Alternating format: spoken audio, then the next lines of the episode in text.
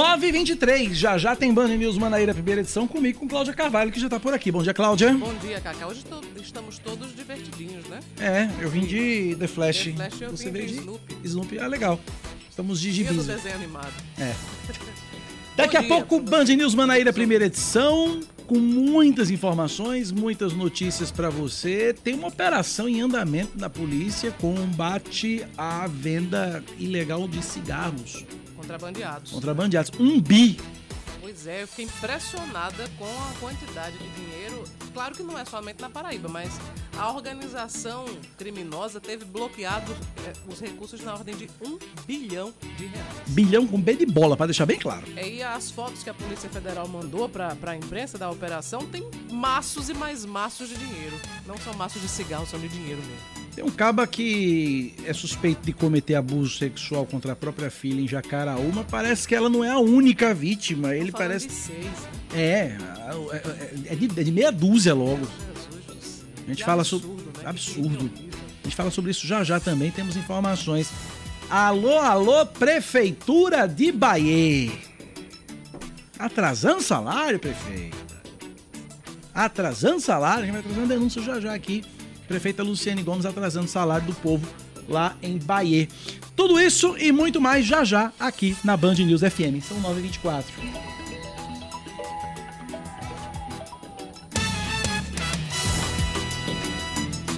Não há tempo para mais nada, este trio permanece para quem está em São Paulo e para quem está nesta live. Rede Band News FM se divide a partir de agora e retorna daqui a pouquinho às 11 horas da manhã com o Band News Station. Até mais. Aliás, me despeço, né? Ah, não. Fica, vai ter bolo.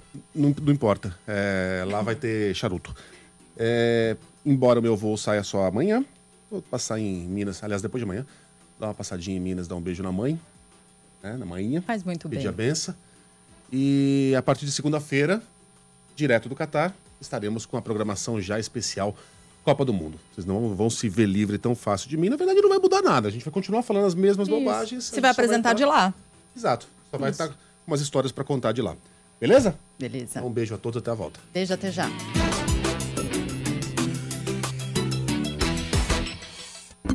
Em 20 minutos, você ouviu as notícias mais importantes do momento. Oferecimento Claro Empresas. Vem para Claro Empresas e descubra que a melhor e mais completa solução para o seu negócio está aqui.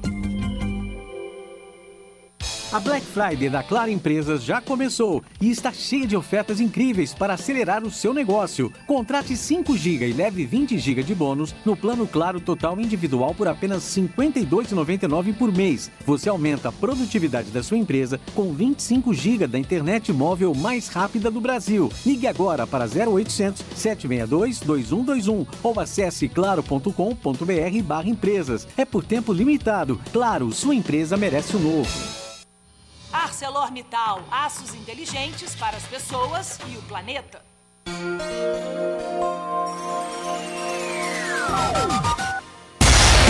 Você ouve Band News FM João Pessoa.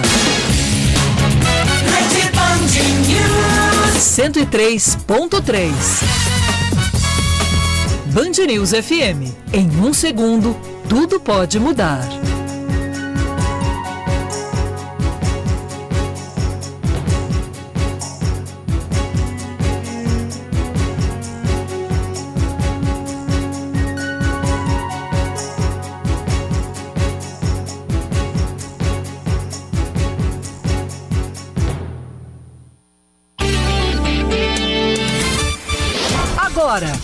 News Manaíra, primeira edição, com Cacá Barbosa e Cláudia Carvalho. Oferecimento Mix Gold, sua chance de lucrar com a sua paixão pelo futebol. Lugar de comprar barato em João Pessoa é no Brasil. Brasil Atacarejo. Esse é mais barato. Esse é nosso.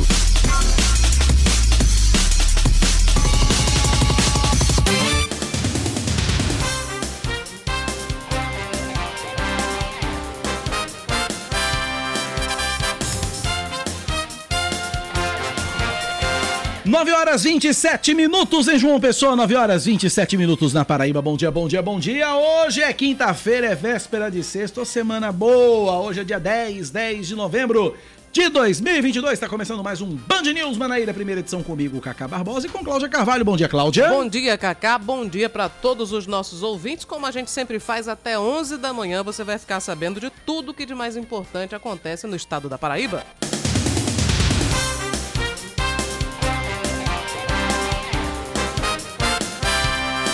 Polícia Federal cumpre nesta manhã 60 mandados de busca e apreensão e 4 de prisão preventiva nos estados da Paraíba, Pernambuco, Rio Grande do Norte, Maranhão, Pará, Goiás e Rio Grande do Sul, além do Distrito Federal. A Operação Mercador Fenício é, em conjunto com a Receita Federal, Secretaria Estadual da Fazenda, Polícia Civil, Polícia Militar, Polícia Rodoviária Federal, Ministério Público Estadual e Ministério Público Federal, desarticula diversas organizações criminosas especializadas no contrabando de cigarro. Na Paraíba, a ação acontece nos municípios de João Pessoa, Cajazeira, Souza, Catolé do Rocha, Patos e Sumé. As investigações possibilitaram que fosse decretado o sequestro de bens móveis e imóveis obtidos de forma ilícita e o bloqueio de valores na ordem de 1 bilhão, com B de bola, de reais. Um homem é preso suspeito de abusar sexualmente da própria filha na região de Jacaraú, no litoral norte do estado da Paraíba. De acordo com a Polícia Civil, apesar do indiciamento por estupro de vulnerável de apenas uma filha, há indícios de que ele tenha praticado o mesmo crime com outras cinco, sendo duas delas com idades entre 6 e 8 anos. Todas as filhas do suspeito passaram por perícia e foram submetidas a exames sexológicos. Duas delas, as mais velhas, já haviam saído de casa com medo do próprio pai, que também é investigado por roubo na região. O Ministério Público Federal emite alerta para que as manifestações bolsonaristas que prosseguem em João Pessoa e Campina Grande não dificultem o acesso dos estudantes paraibanos que vão fazer a prova do Enem, o Exame Nacional do Ensino Médio, neste domingo. O pedido do MP é para que as mobilizações não obstruam vias públicas, parcial ou totalmente, antes e durante a realização do exame, destacando o trecho da Constituição Federal que garante o direito de ir e vir. O órgão se colocou à disposição das lideranças do movimento para diálogo e reforçou o desejo de não haver nenhum tipo de dano no deslocamento dos estudantes. Em João Pessoa, o movimento acontece no comando do primeiro grupamento de engenharia na Avenida Epitácio Pessoa e em Campina Grande, no Batalhão da Palmeira. A Superintendência Executiva de Mobilidade Urbana de João Pessoa define o esquema especial que vai garantir o trânsito e o transporte dos candidatos às provas do Exame Nacional do Ensino Médio nos dias 13 e 20 de novembro. A operação vai contar com agentes de mobilidade nas ruas a partir das 6 da manhã e eles vão monitorar os locais de prova mais movimentados. Além disso, sete linhas extras de ônibus vão reforçar a frota nos dois domingos do Enem, entre 9h40 da manhã e meio-dia e entre 3h40 da tarde e 6 da noite. O Ministério da Defesa faz sugestões ao Tribunal Superior Eleitoral, mas não encontra fraudes nas eleições deste ano. De Brasília, Márcio Rocha. O Ministério da Defesa sugeriu que o Tribunal Superior Eleitoral faça melhorias nos sistemas das urnas eletrônicas, já que o relatório encaminhado pela pasta afirma que o sistema de votação não está isento da influência de um eventual código malicioso. Apesar disso, o ofício de duas folhas, assinado e encaminhado pelo ministro Paulo Sérgio Nogueira de Oliveira, não aponta fraude no pleito eleitoral que se encerrou no dia 30 de outubro. Os militares também defenderam que o TSE analise o acesso à rede durante a compilação do código-fonte, os códigos binários que, de acordo com o relatório, podem configurar risco à segurança do processo. Em nota, o ministro Alexandre de Moraes, presidente do TSE, afirmou que, assim como todas as demais entidades fiscalizadoras, o documento não apontou a existência de nenhuma fraude. Questionado sobre o relatório, o presidente eleito Lula afirmou que é hora de Jair Bolsonaro assumir a derrota. Não existe possibilidade, ou seja, ninguém vai acreditar num discurso golpista de alguém que perdeu as eleições. Eu perdi três eleições. Cada vez que eu perdia, eu ia para casa, lamentar, ficava triste. Eu nunca entrei em depressão porque corintiano não entra em depressão. Mas eu ia lamentar, eu ia ficar quieto durante um tempo, pensar onde que eu errei. Cabe ao presidente reconhecer a sua derrota.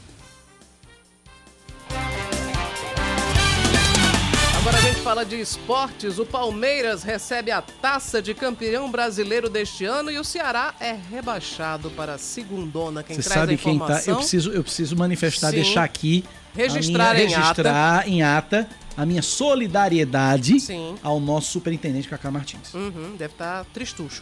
Tá triste. Mas, Cacá, não tem problema não, chefe. Ano que vem a gente vai em Recife assistir esporte em Ceará. Ano que vem a gente. Se, com- e se isso serve de consolo. Se serve de consolo. Eu fico hospedado no seu humilde, no seu, na, na sua humilde Você vai torcer pro. Ceará pra ajudar o nosso chefe? Não, Rapaz, né? emprego tá difícil, né? emprego tá difícil, Olha né? só o que é que não faz, né? Emprego tá difícil. Eu fico, a- a- eu fico é, é, abrigado na humilde choupana do nosso diretor lá em Recife, nosso superintendente Cacá Martins em Recife. E aí a gente combina pra assistir Ceará Sport, chefe. Como eu não tenho time, eu já vou torcer pro Ceará, viu, É, tá chefe? tudo certo. Vamos lá. Se o senhor espirrar, saúde. O destaque é com quem, hein? O destaque é com Bruno Camarão. Vamos lá. Dois jogos fecham hoje a penúltima rodada da Série A do Brasileirão. Cuiabá, precisando de apenas um empate para se manter na elite, visita o Atlético Mineiro às 8 da noite. Mesmo horário do embate entre Botafogo e Santos no Rio. Ontem o Ceará teve confirmado o rebaixamento com a derrota por 2 a 0 frente ao Havaí. Quem praticamente sepultou as chances de ficar na primeira divisão no ano que vem foi o Atlético Goianiense, que não saiu do 1 a 1 contra o Atlético Paranaense. O Fortaleza goleou o Bragantino 6 a 0 e sonha com a Libertadores. Juventude, Flamengo e Curitiba e Corinthians terminaram em empate por 2 a 2. Na festa no Allianz Parque, deu o campeão Palmeiras de virada para cima do América, 2 a 1. 9h34. Band News. Tempo. Até essa, a quarta.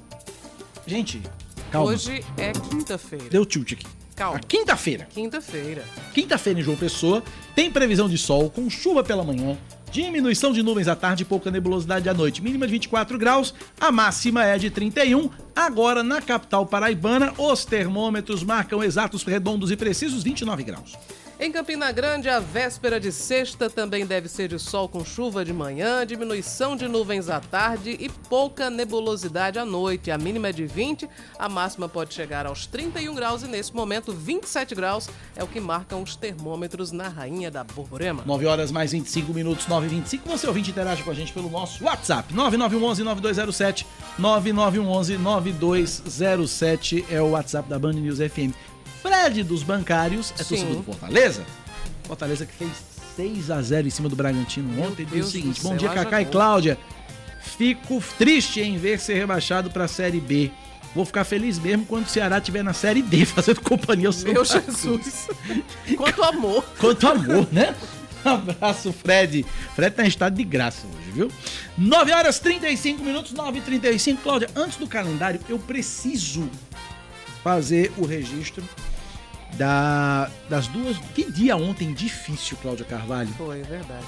Que dia ontem difícil. Quando a gente terminou o Band News Manaíra, primeira edição ontem aqui, saí daqui, fui no supermercado, tava no supermercado, na fila do caixa. Uhum. Aí quando eu abro o Instagram, tá lá a fotinho de Gal Costa.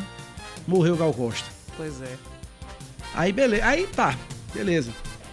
Fiquei triste e tal. Ouvi umas músicas de Gal quando cheguei em casa arrumando as coisas da, da, feira, do supermercado e tal. Aí venho pra TV. Quando eu venho pra TV, preparando o Brasil Gente. Aí meu editor do lado, Abraão, vira pra mim e diz: Eita! Digo, que foi? Morreu rolando boldrinho. Eu digo, peraí, meu irmão. Que dias, hein? Que dia triste pra cultura brasileira. A quarta-feira ontem foi, Cláudio Carvalho. Pois é, ontem eu ainda estava aqui no estúdio quando, inclusive, teve um, um plantão extraordinário aqui na Band para informar né, o, o- a morte de, de Gal Costa. Ainda cheguei a entrar no ar aqui com, com o Leandro, contando um episódio que aconteceu em 2014, Ah. quando Gal Costa vinha fazer um show aqui em João Pessoa. A prefeitura, à época, o prefeito era Luciano Cartacho e haviam marcado que essa apresentação seria do ponto de 100 réis. E naquela época não tinha Instagram ainda, então a, a rede social era o Facebook, a, Uhum. mais, a mais usada. Né? Então eu fiz uma, uma movimentação, comecei lá a movimentação para mudar o local do show do ponto de 100 réis para a Praia do Cabo Branco. Para praia, né? Para Orla. Eu acho que eu lembro desse tumulto que você fez. Acabou dando certo. O Gal Aham. foi se apresentar na praia. Eu lembro foi desse um- tumulto. Foi um show incrível. Não sabia né? que tinha sido comentado, com- iniciado por você, mas eu lembro. Foi, foi. Eu tive. Acho que algumas pessoas, eu, eu entre elas, né? Na, Aham, tá. na rede social. E foi um show incrível. E uma coisa que eu nunca associei a Gal Costa à idade que ela tinha. Ontem foi que me caiu a ficha Verdade. Gal Costa tinha 77 anos. Gal era jovial, era extremamente jovial, era extremamente. A voz de Gal. é- A voz de Gal não envelheceu, Exato. né? A voz de Gal definitivamente não envelheceu. A voz ficou sempre, sempre a mesma. Eu lembro, Cláudia, eu era a primeira referência de Gal Costa que eu tenho na, na vida, da vida, da vida. Era. Meu pai tinha um disco O disco era. O nome do disco era Fantasia, Uhum. que era aquele da capa de Gal daqui pra cima, o ombro de Gal e o cabelão de Gal. Sim. E nesse disco clássico, Festa do Interior. Tava nesse disco Fantasia. E eu me lembro nitidamente, foi a primeira referência e, e- e a, e a Festa do Interior foi o que me cativou, né? Música Festa do Interior foi o que me cativou e que foi o grande sucesso de, de, de, de- de Gal Costa.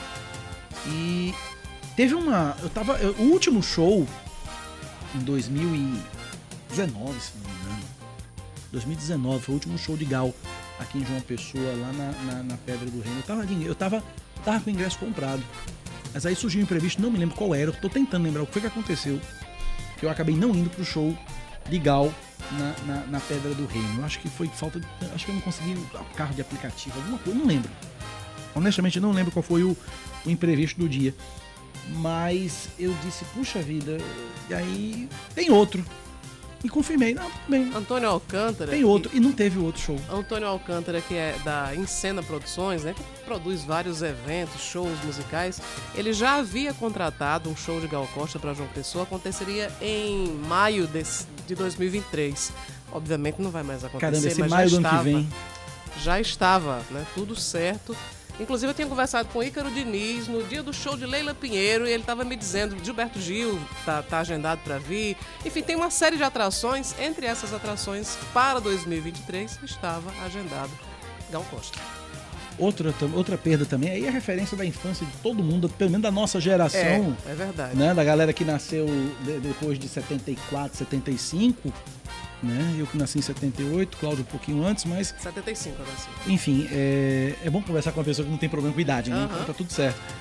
Mas a, a gente que cresceu assistindo Som Brasil na Globo, 81, 82, 83, com Rolando Boldrin na abertura, Vida e Vida Marvada era o nome da música. É que a Amanheceu. viola fala alto no meu peito, mano. Que tem uma outra que amanheceu, eu peguei. Aí a já era na época que Lima Duarte assumiu o programa. Isso é Ah, Renato tá. Teixeira que canta. Uhum. Mas antes era o próprio Rolando Boldrin que cantava Vida e Vida Marvada.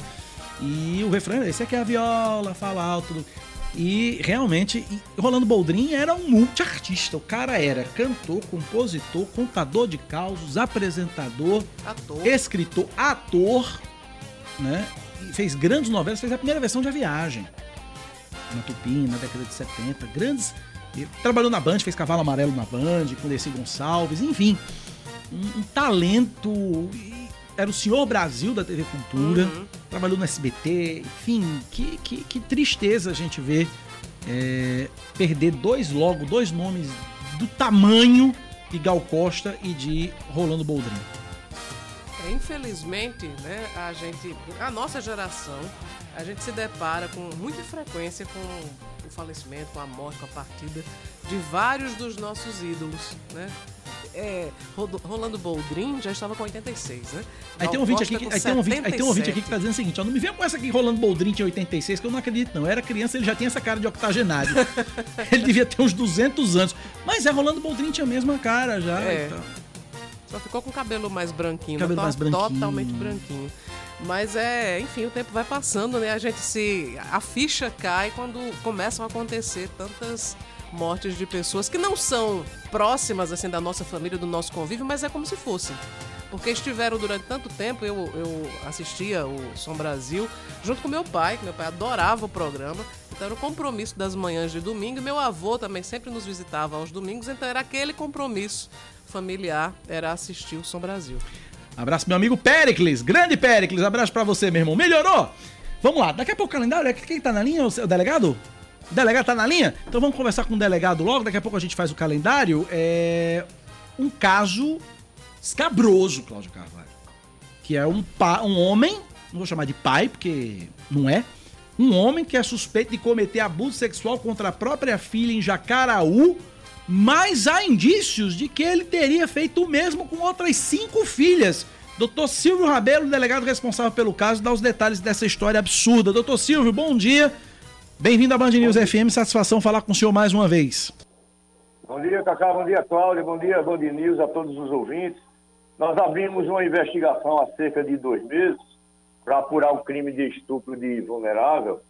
E ficou definido, provado, que ele havia realmente abusado sexualmente de uma filha de seis anos de idade naquela ocasião. Desculpa, doutor Silvio, não ficou É. claro. Qual a idade dessa menina? Seis anos. Seis anos, meia dúzia. Ok, pode prosseguir.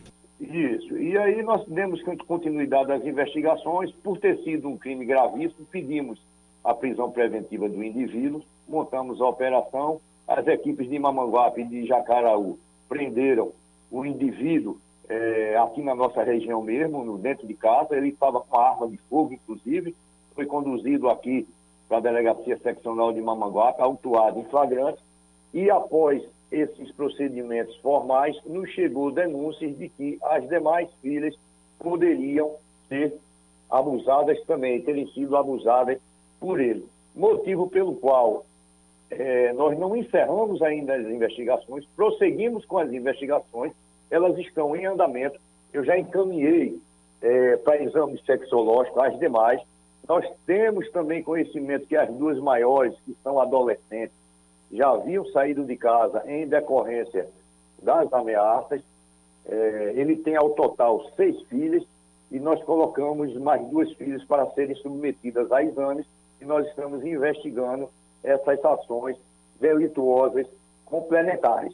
Nós vamos concluir o inquérito daqui a alguns dias, já com os laudos eh, sexológicos, e também nos chegou recentemente uma informação de que ele praticava eh, assaltos, crimes patrimoniais, e a gente está levando em consideração essas investigações, essas denúncias, tendo em vista até que ele foi encontrado na posse de uma arma de fogo. Inclusive, nossa equipe está nesse momento eh, em Jacaraú, ouvindo ele com relação a essas novas denúncias. Pois bem, o importante é que nós representamos pela prisão, o Judiciário e o Ministério Público deferiu o nosso pedido, montamos, articulamos a operação e conseguimos prender o mesmo com isso.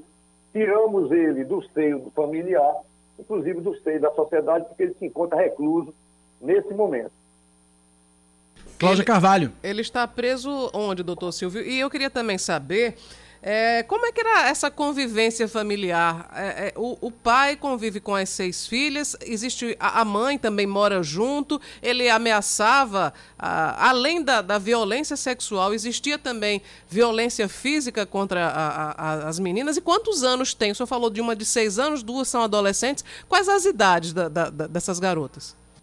A gente, a gente acredita que seis, oito, dez anos e mais duas adolescentes que não estavam mais é, no interior da casa. Nós iniciamos essa investigação através do levantamento, dos levantamentos dos nossos policiais civis da região e através também do Disque Denúncia, que nos chegou essas informações, nos chegaram essas informações, essas denúncias, aprofundamos o inquérito policial e realmente provamos dentro do inquérito que ele tinha abusado sexualmente de uma delas e nós estamos dando continuidade às demais ações delituosas é, do mesmo.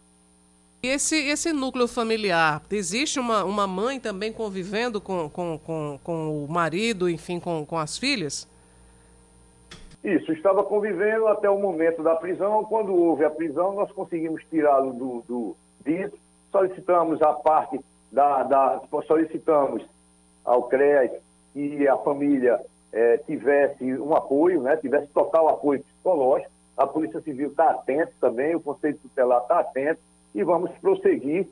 É, nesse momento estamos prosseguindo é, com a prisão dele, já não se encontra mais dentro de casa, já não se encontra no seio da sociedade, prosseguindo para detalharmos é, essa outra denúncia de possíveis abusos com relação às demais filhas. Com esse, com esse histórico aí, enfim, com as denúncias que são muito graves, ele deve ficar preso por um. Enfim, eu, eu imagino que não haja é, condições numa audiência de custódia, por exemplo, dele ser posto em liberdade, né, doutor Silvio? Não, nós acreditamos também que não, porque nós cumprimos o mandado de prisão, né? O mandado de prisão é por um crime é, de uma pena alta, né? estupro de vulnerável, tendo em vista que a menor é, é, tem menos de 12 anos de idade, e também, naquela ocasião, tendo em vista uma arma de fogo com ele, nós também, além de cumprirmos o mandado de prisão, autuamos ele em flagrante, ele foi preso também em flagrante, e esse flagrante foi convertido também em prisão preventiva, e ele passará um tempo é, preso e é de muita valia esse tempo que ele, que ele estará preso, tendo em vista que a gente tem que concluir as investigações. Eu queria concluir agradecendo pela sua participação e parabenizando a sua, a sua atuação aí na região de Jacaraú, de Mamanguape, porque infelizmente a criminalidade, eu falo mais de Jacaraú porque é onde minha família mora, e eu recebo relatos, eu fui criança, né, brincando na Verdade, rua em Jacaraú, verdade. era tudo muito tranquilo e a cidade se transformou de repente numa loucura, num caos, a ponto da minha tia, por exemplo, já está pensando em se mudar porque está com medo, né, de, de viver na cidade. Mas eu queria agradecer a sua participação, parabenizar também por, por essa sua luta eh, combatendo a criminalidade aí nessa região. Parabéns, doutor Silvio. Ali é bom enfatizar, já que você falou do- da cidade de Jacaraú, que nos últimos 60 dias já foram presas mais de 30 pessoas eh, aqui na cidade de Jacaraú, e nós tivemos, nós estamos já há muito tempo sem homicídios também eh, no município de Jacaraú. Isso devido ao empenho da Polícia Civil, da Polícia Militar, enfim, das demais forças de segurança. Então a gente prosseguirá nas investigações e é importante sempre frisar o número do disco de denúncia da Polícia Civil, 197. Um abraço, doutor Silvio. Obrigado pelas informações, obrigado pela entrevista. Sucesso pro senhor. Um abraço, um abraço a todos. Muito obrigado. Tá aí, portanto, 10 da manhã, não, 9 e 49 na Paraíba, 9 da manhã, mais 49 minutos. Cláudio, o pessoal tá cobrando aqui o calendário. Vamos fazer logo o calendário que a Vamos, gente pulou vamos lá, aqui? o que é que tem vamos hoje lá. no seu calendário para esse 10 de novembro, Cláudia? Vamos para o Clau lendário nesse 10 de novembro. Hoje é Dia Mundial da Ciência pela Paz e pelo Desenvolvimento. Também é Dia Mundial da Qualidade. Dia Nacional de Prevenção e Combate à Surdez. Dia Mundial do Ceratocone. Aquele problema na visão que normalmente se causa por quando você esfrega, coça muito o olho, pode causar Tem um ex-BBB um que tinha isso, tem um ex-BBB que tinha isso, acho que era o Jean, Jean Massumi.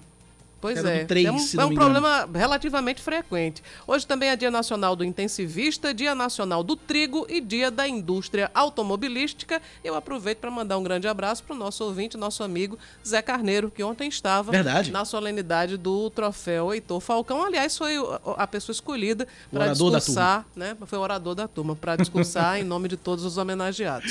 Olha, em 10 de novembro de 1971, 51 anos atrás, era criado o grupo Secos e Molhados, com o Ney Mato Grosso no vocal. Era uma revolução, Era né? uma revolução. Inclusive, é, Megali falava hoje da lista da, de uma lista da, da Rolling Stones, a lista das 100, maior, das 100 maiores vozes da música brasileira, e Ney Mato Grosso aparece em terceiro. É, Gal Costa aparecia em sexto. Em sétimo. Sétimo, né? É, Tim Maia, Elis, na ordem, Tim Maia, Elis Regina, Ney Mato Grosso, Wilson Simonal, Maria Bethânia, Roberto Carlos, Gal Costa, Caetano Veloso, Clara Nunes e Milton Nascimento. Roberto Carlos está nessa lista? Tá, é o sexto colocado. Tá à frente de Gal Costa. Não, eu tô, eu tô aqui achando estranho porque a voz exatamente não é o grande forte, né? Não, não é.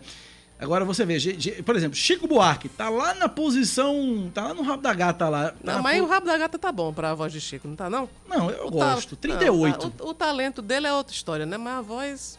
É. Enfim, além da além dessa data, Olha as Cláudia- polêmicas. É, várias tô- polêmicas. Que eu tô Além- despertando aqui. Pois é, o outro outra data como hoje, Cláudia Carvalho, Chico é maravilhoso, Chico é mas- maravilhoso, é maravilhoso. É, 1969, estreava o programa Vila Sésamo nos Estados Unidos, Sesame Street. Street, exatamente. Aqui no Brasil chegou na década de 70. 9 e 51 na Paraíba, 9 da manhã, 51 minutos. Minha total, completa e irrestrita solidariedade aos servidores municipais de educação de Bahia. Esse povo tá sem receber dinheiro. Pelo menos até, até terça-feira à noite. Não sei se depois de terça-feira à noite a prefeita pagou. Antônio Radical foi que fez a, a denúncia, né? Exatamente, a denúncia de Antônio Radical, líder sindical, que usou as redes sociais para denunciar esse atraso de salários da, prefeita, da prefeitura de Bahia. É, ele disse que o pagamento de outubro não foi feito, apesar do município ter recebido quase 4 milhões de reais do Fundeb, que obrigatoriamente teriam que ser utilizados só com custos, só com despesas de educação. Vamos ouvir. A Prefeitura Municipal de Bahia recebeu como verba do Fundeb exatos R$ 3 milhões 900 mil 888 reais e 51 centavos. É uma verba que só pode ser utilizada para a educação. E até o momento, a prefeita Luciene Gomes não pagou os salários de outubro dos profissionais da educação do município de Bahia. Radical disse ainda que o pagamento aos funcionários seria feito hoje, mas quando uma nova fonte de recursos chegaria para a Prefeitura de Bahia e para a Secretaria de Educação. Indignado, Antônio pediu que os vereadores de Bahia fiscalizem o Executivo. Em algum canto, a prefeita Luciene de Fofinho, Luciene Gomes, e o secretário GG botaram esse dinheiro. E, portanto, os vereadores, as vereadoras de Bahia devem se levantar das suas cadeiras e fazer o que tem que fazer: fiscalizar o executivo, porque os servidores e servidoras não podem é, ser prejudicados por conta de uma gestão irresponsável, incompetente e caloteira. Eu quero saber, eu quero saber qual foi o pecado que a cidade de Bahia, que o povo de Bahia cometeu para não ter um prefeito que preste naquela cidade. É impressionante como Bahia não tem sorte quando o assunto é gestão municipal. Tem um concurso em Bahia que eu não lembro mais nem quando foi que foi feito o edital, mandaram suspender o concurso. Até hoje, Dona Luciane de Fofinho não fala desse concurso. Agora, vai no Instagram da prefeita pra você ver. Vai no Instagram da prefeita, a prefeita é blogueirinha. Ela tá em Brasília, né? Tá em Brasília? Tá em Brasília. É. Enfim, ela tá em todo canto, tá no Instagram, tá em Brasília, tá no... mas na hora de dar satisfação pra população, na hora de dar satisfação pros professores, pros servidores da educação de Bahia que estão sem receber dinheiro, ela não dá. Na hora de falar dos, do, do, do, dos, dos, concurseiros que foram feitos de besta, se inscreveram no concurso da Prefeitura de Bahia, o concurso está suspenso até hoje, não tem informação sobre a taxa de inscrição, se vai devolver, se vai ter concurso, se não vai. E aí? Até hoje, amigo. Até hoje, desde aquela época. E até agora nada, mas a prefeita no Instagram é campeã, viu? A prefeita blogueirinha no Instagram é campeã. É brincadeira a, fal a falta de sorte que Bahia tem com relação a prefeitos. É incrível. É incrível. Eita, nós. 9 da manhã, 55 minutos na Paraíba, 9 e 55. Damião de Intermares, como sempre no Brasil, tudo se copia. Exemplo de Vila Sésamo e outros programas. Infelizmente se copia coisa ruim. Rapaz, não é cópia. Aliás, Vila Sésamo não é cópia, tá? Vila Sésamo aqui no Brasil foi um programa licenciado mesmo pela, pelos donos do programa da versão original americana. E o programa não era ruim, não. Era um programa educativo. Uhum, muito. Era um programa educativo, era um programa muito educativo. Tá certo que se copia muita coisa ruim por aí, mas Vila Sésamo não. Vila Sésamo não é, mais... É, E não era cópia, não era, um programa licenciado. Eu não tô falando em coisa ruim, mas, por exemplo, os quadros do programa de Silvio Santos eram todos. É tudo cópia. Copiados mesmo da TV americana. Não é que na época a gente não tinha acesso, não tinha streaming, É. não tinha, a gente achava que era tudo Achava que era brilhante. tudo criação. E era brilhante a condução dele, Era. né? Até melhor do que os apresentadores originais. Mas eu vou te mandar um vídeo que eu tenho, um vídeo que tem na- na- no YouTube, Cláudio, que exatamente mostra os quadros de Silvio Santos e compara com a versão original Sim. americana. Vou te mandar depois Tá vídeo. bom. 9h56, vamos para Brasília. PEC da transição já começa a ser debatida no Congresso Nacional. Líderes defendem a aprovação na tentativa de viabilizar o pagamento do Auxílio Brasil. Fernanda Martinelli, bom dia. Oi, Cacá, bom dia a você, Cláudia, a todos os ouvintes. É isso mesmo, os debates já começaram ali nos corredores do Congresso e o primeiro impasse já apareceu. Isso porque a equipe de transição quer a aprovação da PEC no valor de 180 bilhões de reais para custear os 600 reais do Auxílio Brasil, o aumento no salário mínimo e também o benefício de 150 reais por filho na escola para cada família. Porém, os economistas e os parlamentares chegaram a um consenso de que o valor viável para não ter um prejuízo tão alto em relação ao teto de gastos seria de 80 bilhões de reais. E muitos líderes partidários já começam a cogitar a possibilidade da aprovação da PEC se for dentro desse molde, no valor de 80 bilhões de reais. para que o governo não saia no prejuízo, né, o novo governo, em relação ao valor que estava sendo estimado, a expectativa é de que os integrantes da equipe de transição apresentem uma proposta de 105 bilhões de reais para ficar ali intermediário e conseguir aprovação na, na PEC já nos, nas próximas 20 sessões, porque são necessárias 20 sessões para que a PEC seja aprovada. Ontem o presidente Lula esteve em reunião com o presidente da Câmara, Arthur Lira, e com o presidente do Senado, Rodrigo Pacheco, e claro, o principal assunto foram os projetos de interesse do Palácio e principalmente a PEC da transição. Ambos se mostraram abertos a conversar e também a conversar com seus liderados, principalmente o Centrão, para a aprovação da PEC. Os dois já mostram-se maleáveis para aprovação e para viabilizar o pagamento do Auxílio Brasil. Com isso, Lula agora deve se reunir com a sua equipe de transição, em especial a presidente do PT, Gleisi Hoffmann, que ficou responsável por conversar com as lideranças partidárias para começar a elaboração dessa PEC e, com isso, já apresentar ao Congresso Nacional. Quem aguarda a apresentação dessa proposta é o relator geral do orçamento, Marcelo Castro. Ele teria uma reunião ontem com o vice-presidente Geraldo Alckmin e com integrantes da equipe de transição, porém essa reunião foi cancelada justamente porque o presidente eleito pediu para ver de perto todos os detalhes em relação à proposta de emenda constitucional e logo depois apresentar ao Congresso. Agora, o PT quer conversar com todos os partidos que podem ajudar na aprovação desse projeto. O PL já anunciou que vai ser oposição a Lula, mas chegou a dizer, alguns parlamentares do partido já disseram que, se for dentro dos moldes viáveis para aprovação, não vai criar obstáculos para que a PEC passe. Outros partidos, como é o caso do PP e do União Brasil, e o PSD já estão em reuniões com os integrantes aí, com os coordenadores da equipe de transição, justamente para facilitar esse fluxo. E em meio a tudo isso, começam a acontecer os posicionamentos dos partidos para saber se vão ficar ou não na base aliada do governo. PL e PP, por enquanto, ainda devem fazer oposição, embora exista a possibilidade do PP abrir as portas para o novo presidente.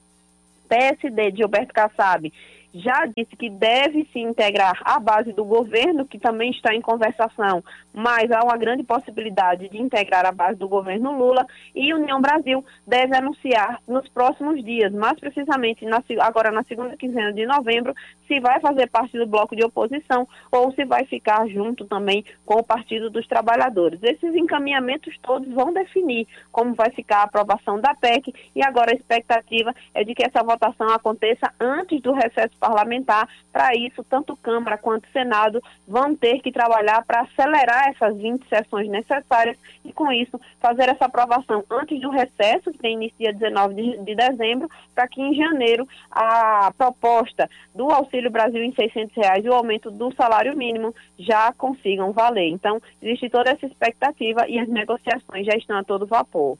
E agora eu queria falar de uma data que não está no clau lendário. Mas, mas eu já vi, eu já sei o que é e manda meu beijo para ela também, mas vá. né?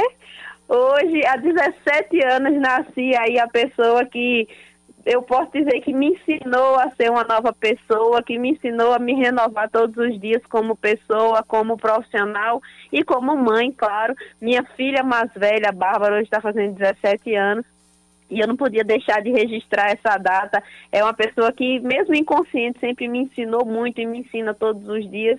E foi meu primeiro amor e a partir daí vieram os outros amores. Então quero registrar o aniversário da minha primogênita, 17 anos, minha filha Bárbara. Ela sabe do amor que eu tenho por ela e o quanto é especial essa data para mim. Fernanda, Volto com vocês, um é, beijo grande. Você acaba de me de dar mais uma constatação de que eu tô ficando velho, porque eu lembro de Bárbara pequenininha.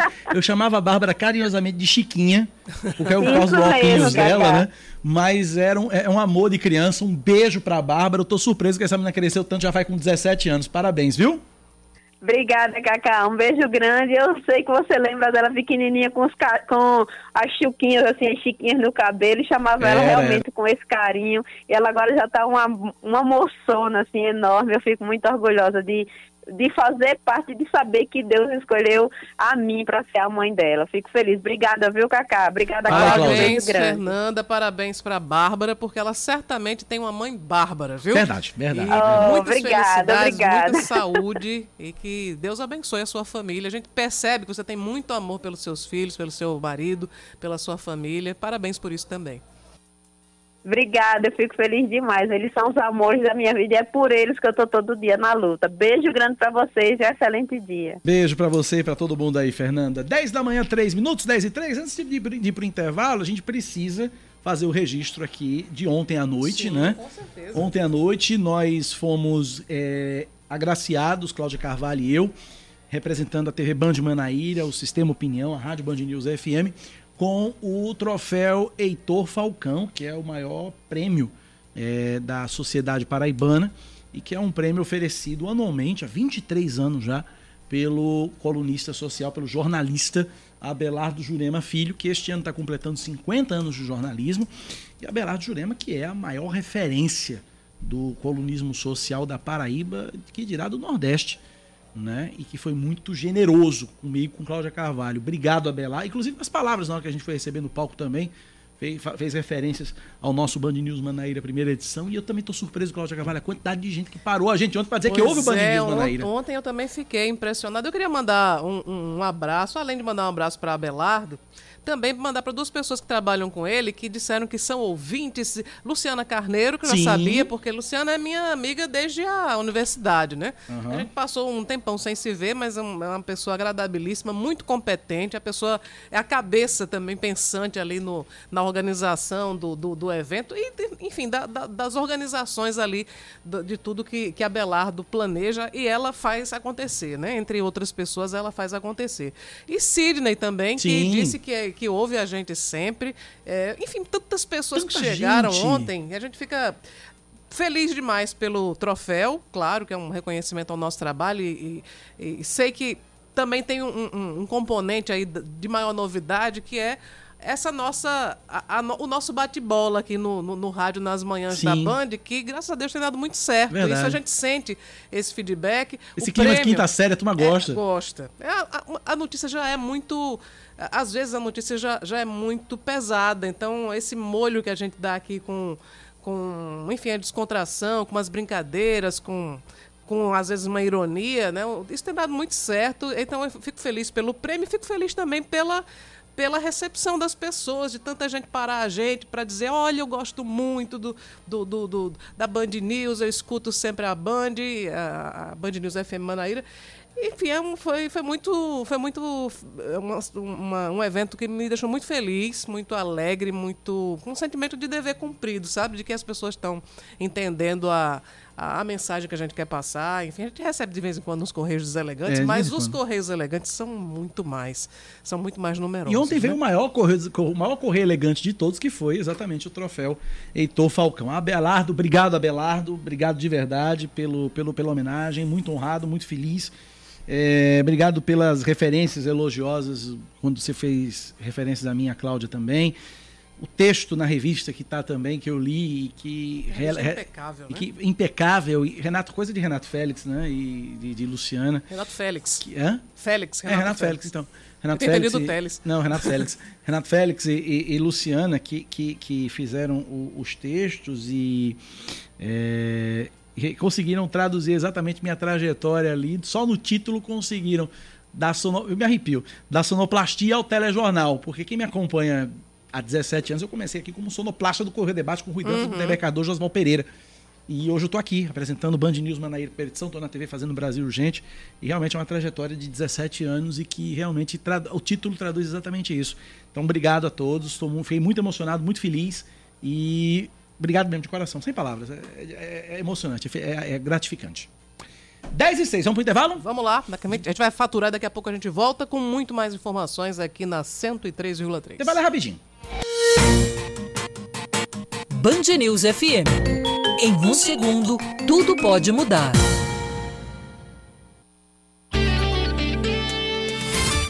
Você está ouvindo Band News Manaíra, primeira edição. São 10 horas e mais 8 minutos. Estamos de volta com o Band News Manaíra.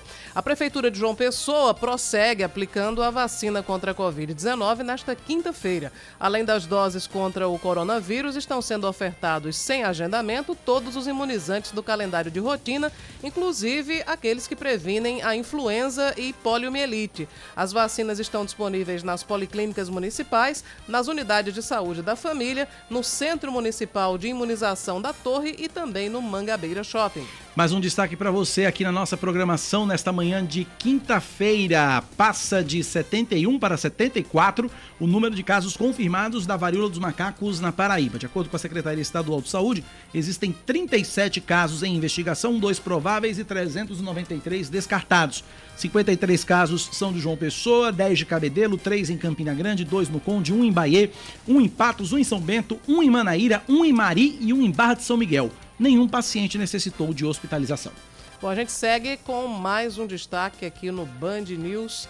Manaíra, o Tribunal Superior Eleitoral julga hoje o registro de candidatura do deputado estadual eleito na Paraíba, Ayrton Pires, do União Brasil. O parecer eh, do Ministério Público Eleitoral é pela impugnação. E se for acompanhado pela corte, Ayrton vai ter os votos anulados e fica impedido de assumir o mandato. Um o pedido de impugnação foi feito pelo Progressistas devido à presença do nome dele em uma lista do Tribunal de Contas da União com gestores que tiveram contas julgadas irregulares. De acordo com a denúncia, Ayrton Pires, que já foi prefeito de São João do Rio do Peixe, no Sertão, teria uma multa imposta pelo Tribunal de Contas em um processo que tramita na oitava vara federal da seção judiciária da Paraíba. O empresário Arthur Bolinha decide deixar o Brasil em 2023. Durante entrevista ontem, o ex-candidato a vice-governador da Paraíba pelo PL, na chapa de Nilvan Ferreira, disse ser difícil acreditar que o Brasil não sofra uma profunda crise no governo petista. Bolinha, que também disputou a prefeitura de Campina Grande em 2020, já anunciou a saída dele na, da presidência da Câmara de Dirigentes Logistas da Rainha da Borborema. E meu gerador de Lero Lero, Lero Lero já funcionou imediatamente. Agora ele vai se chamar Little Ball. Little Ball. Vamos lá, Alexandre de Moraes envia à Justiça do Rio de Janeiro a investigação sobre o ex-deputado Roberto, Roberto Jefferson, do Rio de Janeiro, João Boeri. A investigação do ataque de Roberto Jefferson contra equipes da Polícia Federal vai ser transferida para a Justiça Federal de Três Rios, no Centro-Sul Fluminense. A decisão é do ministro do Supremo Tribunal Federal, Alexandre de Moraes. No texto, o magistrado cita que os ataques foram contra agentes da Polícia Federal que cumpriam mandado de prisão contra o ex-deputado. Por isso, segundo o ministro, a competência do caso deve ser transferida para a Justiça Federal. A defesa de Roberto Jefferson disse que concorda com a decisão. O ex-presidente do Partido Trabalhista Brasileiro foi preso no dia 23 de outubro em Comendador Levi Gasparian, no interior do Rio. Atual campeã do mundo, a França anuncia os convocados para a Copa do Catar sem Kanté e Pogba lesionados. Sem surpresa, entre os chamados estão os atacantes Benzema do Real Madrid e Mbappé do Paris Saint-Germain. A seleção se apresenta segunda-feira no centro de treinamento de Clairefontaine. A França está no grupo D do Mundial, ao lado de Austrália, Dinamarca e Tunísia. O primeiro jogo vai ser dia 22 contra os australianos. Viu que meu francês está em dia, Cláudio Demais, Carvalho? eu tô aqui impressionado. Tá bom, não tá? 10 da manhã, 12 minutos na Paraíba, 10 e 12.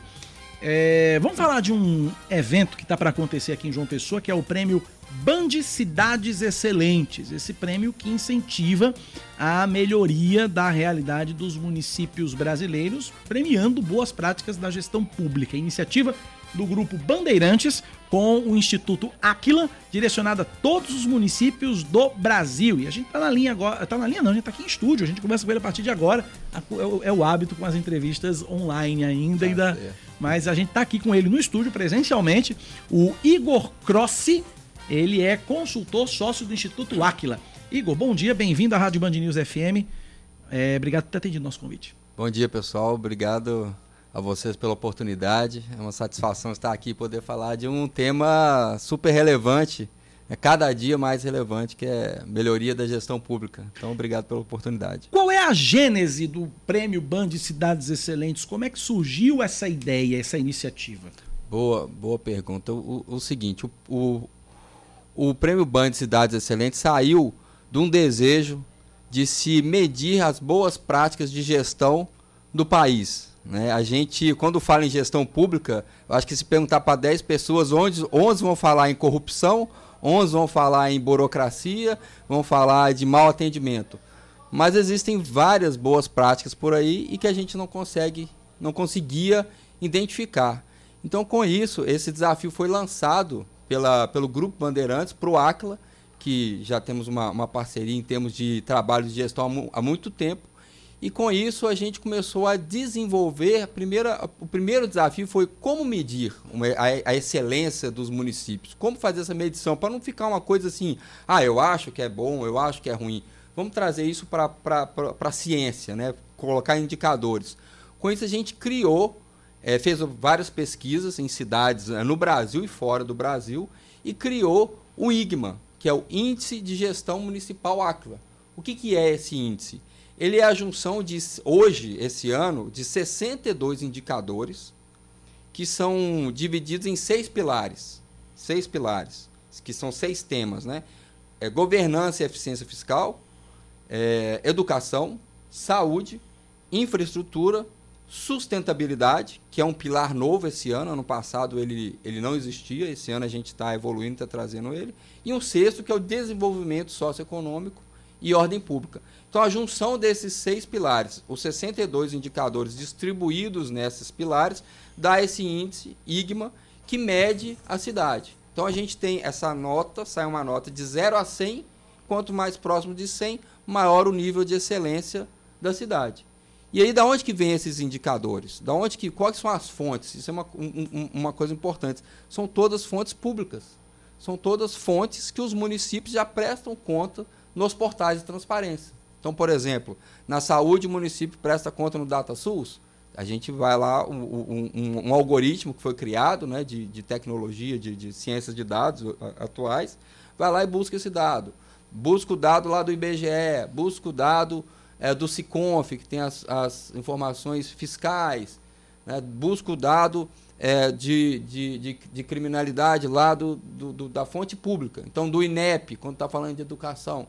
Então, surgiu dessa necessidade, desse desejo de medir a boa prática, e aí a gente criou o IGMA, que é importante dizer, o IGMA é, vem, é, um, é um indicador que vem de fontes públicas, e ele mede as 5.570 cidades do país. Então, todas as cidades tem a sua nota. Cláudia Carvalho. Eu, eu, queria te perguntar, Igor, a respeito das diferenças que existem, que são uhum. normais, entre pequenos, médios e grandes municípios, né?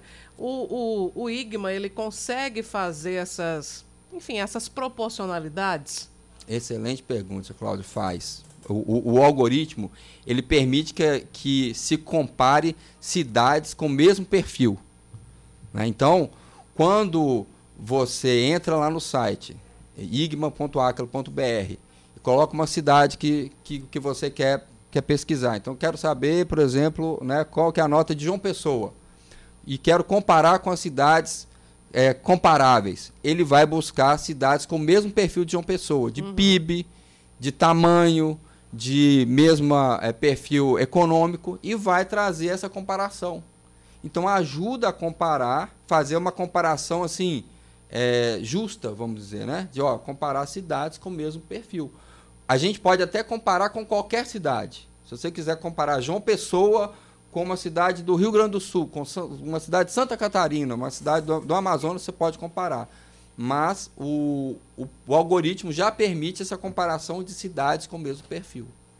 E essas Entendeu? cidades, elas são, elas são, elas são classificadas de que, de que é, por exemplo. Quais são, são as categorias? É, as categorias. Ah, é, são, são, são categorizadas como Perfeito. cidade de pequeno porte, médio porte, grande porte, A, B, C, D, E. Como é que funciona para poder esse, esse tipo de comparação entre cidades do mesmo porte? É, esse, assim, existem vários, existem um, um range, um range de, de tamanho, principalmente, né? E que no caso do prêmio, no caso específico do prêmio, é, eles foram divididos em três categorias, né? De 0 a, a 30 mil, de zero, até 30 mil habitantes, de 30 mil a 100 mil de, acima de, de 100 mil, acima de 500 mil e as capitais. Hum, ok. Entendeu? Então, tem, nesse caso, tem esses seis, cinco, seis grandes grupos de cidades para poderem é, para poder serem comparadas e, e, e avaliadas. Cláudia? É, eu achei interessante, no ano passado, nós fizemos a, a entrega do Prêmio Band Cidades uhum. Excelentes E mesmo para nós que moramos aqui na Paraíba, há algumas iniciativas no interior do estado que a gente simplesmente não conhecia. E eu acho que uma, uma das coisas mais bacanas é você perceber que, para além desse, desse preconceito que existe, ah, porque a gestão pública é corrupção, é escândalo, é, é, é burocracia, tem muita coisa negativa que se associa normalmente à gestão pública, mas para além disso, tem muita coisa boa também sendo produzida pelos municípios. Vocês percebem isso no Brasil todo? É, ô, ô Cláudia, engraçado, né?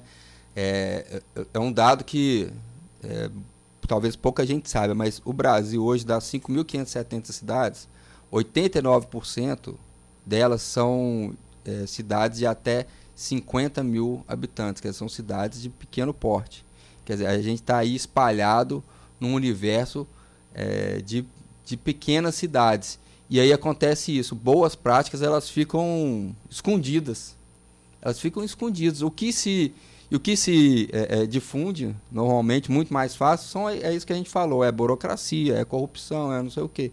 O prêmio, ele vem exaltar exatamente isso. Quando se criou a categoria de até 30 mil habitantes, foi especificamente essa categoria foi exatamente para isso.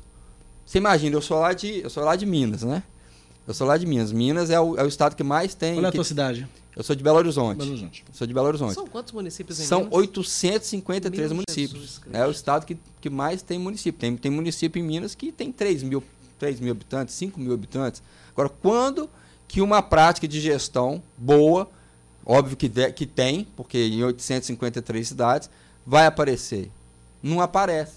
Com o prêmio Band, isso permitiu aparecer. Só para vocês terem uma ideia, é, teve um município lá de Minas, do Vale do Jequitinhonha, é, Rubim, que tem pouco, pouco mais de 5 mil habitantes, que usando essa, essa metodologia do IGMA, ele, é, para melhorar a prática pública, ele ganhou um prêmio junto ao BID, ao Banco Interamericano de Desenvolvimento.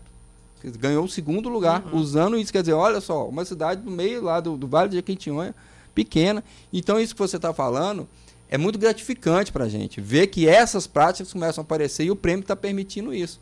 Então, a gente começa, é, desde o ano passado para cá, com essa divulgação do prêmio, a gente tem escutado mais, tem visto mais boas práticas, a gente tem visto essa movimentação das prefeituras em trazer as boas práticas.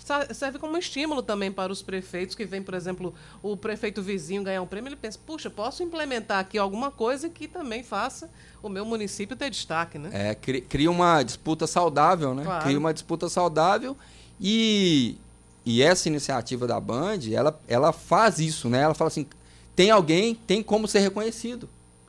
Porque às vezes a pessoa tá lá fazendo dela, mas como que eu- não, aparece, não é reconhecido. Agora tem uma, um canal que permite ser reconhecido. E aí é como você falou realmente, Cláudia, vai criando uma disputa saudável e quer aparecer. Esse ano, é, essa semana tem, tem ocorrido, as, tem- iniciou né, essa etapa estadual.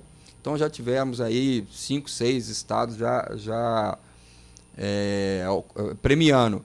E a gente vê, meus colegas, né, tem outros colegas que percorrem as outras praças. Eu tive a oportunidade de estar aqui segunda-feira, eu tive em Natal fazendo a entrega. Eu, e, em Natal eu tive o ano passado. Já deu para ver como que os prefeitos vieram mais animados, veio mais gente, mais interessados. E exatamente isso, ano passado eu fui terceiro, esse ano eu estou segundo e tal. Então tem gerado essa, essa, essa movimentação positiva que, é, que com certeza volta para o município. Né? Quando ele volta para lá para poder continuar o governo, ele, ele volta motivado, mais motivado. São 10 da manhã, 22 minutos. Estamos conversando aqui com eh, o Igor, eh, Igor Crossi, consultor sócio do Instituto Áquila. E a gente vai ter a entrega na próxima semana, né? Que vai ter a, a- enfim, a solenidade de anúncio dos concorrentes, né? Exatamente, exatamente. Aqui vai ser dia 17, né? 8, 8 horas da manhã, 8, 8, 8, a 8 gente não 9 pode horas da trazer manhã. uns spoilers, não, Igor? Rapaz, esse aí que todo mundo quer, né, Cláudio? Mas está guardado a, a, a, a- a 18 chaves, eu diria, porque é uma, é uma expectativa muito, muito grande. Mas eu já tive conversando ali com, com o pessoal do jornalismo que está fazendo esses contatos, já, eles já me falaram, ó, a turma está super animada, super motivada para vir. Então eu tenho certeza que vai ser um evento bacana. Vamos ter aí um, um evento bem positivo, vai ser, vai ser interessante, vai ser legal. O Instituto Áquila existe há quanto tempo? O Cláudio, o Institu- o Instituto Acla, é, assim, nós somos uma empresa mineira, Nossa sede é lá em, em, em Belo Horizonte. E temos mais alguns escritórios aqui no Brasil. Tem em São Paulo, temos em Minas, ó, temos em São Paulo, temos no Rio, Brasília, Manaus. Somos aí em torno de 500 consultores, né? E a gente nasceu, nosso, a nossa origem é da década de final da década de 70 e início da década de 80, lá em Minas, no, na escola de engenharia, quando começou o movimento da, é, é, é, da qualidade total no Brasil. Né? Começou o movimento de qualidade total. A gente iniciou naquela época e veio desenvolvendo práticas de gestão, né? desenvolvendo treinamentos, desenvolvendo teses de gestão, inicialmente muito voltado na área privada, e aí, quando foi por volta de 2000, 2001, é que a gente entrou nessa veia pública mais, uhum. mais forte. Né? Projetos de levar a gestão é, que estava tendo sucesso da área privada na área pública. Né? Isso que a gente está falando de burocracias, desperdícios, né? descontroles. Então, a gente começou a entrar nessa área e nos últimos seis, sete anos é que a gente realmente robusteceu as teses, né? É, vale lembrar que esse prêmio Banco de Cidades Excelentes, a gente tem, tem um livro né, que, a, que, a, que consolida toda essa metodologia, é, que ele é, ele é, ele é feito por três, três dos nossos sócios, um deles o nosso presidente, que consolida essa metodologia. Então a gente veio, nos últimos é, seis, sete anos, robustecendo essa questão da, da gestão pública, que cada dia é um desafio maior e, e é impacto para todos nós. Né? Uhum. Conversamos, portanto, com Igor Cross, ele que é uh, consultor sócio do Instituto Áquila. Primeira vez aqui na Paraíba, Igor? Rapaz, eu estou aqui tem aproximadamente um ano. Ah, você veio do ano é, passado, já do, do, primeiro... Do primeiro prêmio. E a gente aqui tem um... A gente conduz um, um, um projeto aqui, né? É, e aí eu tenho eu, eu venho aqui para a coordenação desse projeto já, já, já com outros colegas tem um ano, então tenho a satisfação de pelo menos uma vez por mês estar aqui é, em João Pessoa. É, Mas já aproveitou alguma coisa ou só veio a trabalho? Rapaz, assim, Já deu para aproveitar alguma não, coisa? Não, não, não tem como não aproveitar. Né? Né? Não tem não como. Tem Você como, achou né? a cidade excelente? A cidade É, é, boa- boa, boa pergunta, né? Boa pergunta, Boa, boa, pergunta. Assim, a cidade é, é, é- é mais do que excelente, eu diria, viu, Cláudia? Assim, realmente uma cidade muito agradável, muito agradável. É, as pessoas são muito receptivas. É claro que, como capital e como qualquer cidade, tem os, os pontos a, a, a- melhorar, mas é como que está organizada, né? De infraestrutura, né? Essa parte ambiental, é, muito bem, você vê que está muito bem estabelecido. Então, é uma cidade que e todo mundo que eu falo lá em Belo Horizonte, que, ó, tô lá em João Pessoa, é, é lá que eu quero aposentar, é lá que eu quero passar férias, é lá que eu quero passar feriado e tudo. Então, cês- vocês estão de parabéns pela cidade e pelo povo acolhedor que tem aqui. Minas verdade. também é muito bacana. De verdade. Minas é já bacana estive, já estive em Minas. A gente já falou aqui várias vezes sobre a culinária mineira, que é Opa. uma coisa extraordinária, excelente demais. Ali a Eu gente- vou usar até essa, essa coisa que não existe, não estou uma redundância aqui, mas é excelente mesmo. Como diz Totalmente lá, excelente. É. Como diz lá, é trem bom. É trem Trem bom. Igor, obrigado pela presença, Igor. Um abraço. Obrigado, pessoal, pela oportunidade. Um ótimo dia. 10 e 27 vamos pro intervalo, a gente volta já já. Band News FM. Em um segundo, tudo pode mudar. Deixa eu falar pra você do Brasil Atacarejo, tá em João Pessoa com milhares de ofertas pra você fazer muita economia e encher o carrinho pagando bem pouquinho. Aproveite, abasteça sua casa, o seu comércio e até mesmo o seu negócio no Brasil Atacarejo. O Brasil é atacado e é varejo, é pra você comprar com muita economia. Uma loja ampla e confortável pra você e toda a sua família. É uma loja completa. Brasil Atacarejo tem açougue, tem padaria, tem hortifruti, tem mercearia em variedade, viu? Brasil Atacarejo com preços baixos de verdade. Fica na rodovia BR 230, quilômetro 27, Hernani Sátiro, aqui em João Pessoa. Brasil Atacarejo, esse é mais barato, esse é nosso. Atenção, João Pessoa, é o Brasil, Brasil Atacarejo, o atacado e varejo para comprar barato, barato de verdade. Coxa com sobrecoxa de frango congelada quilo 9,80, massa espaguete imperador 500 gramas 3,28, filé de peito de frango congelado quilo 14,80, válidas até 13 de novembro. Rodovia BR 230, conjunto Esplanada, é o Brasil, Brasil Atacarejo, esse é mais barato, esse é nosso.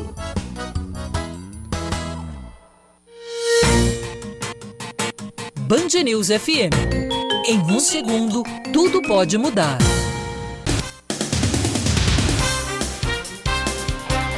10 horas mais 28 minutos na Paraíba, 10 e 28. Seguimos com o nosso Band News Manaíra, primeira edição. A Vigilância Epidemiológica da Secretaria Municipal de Saúde de João Pessoa recebe menção honrosa do Ministério da Saúde em virtude do trabalho realizado durante a pandemia na capital. A homenagem extensiva a todos os profissionais de saúde foi entregue na última terça-feira durante evento em Brasília, que discutiu síndromes gripais. Dentre as ações da Prefeitura de João Pessoa no combate à Covid-19 está a vacinação. Até o momento, a Prefeitura já aplicou mais de 2 milhões e 300 mil doses contra o coronavírus.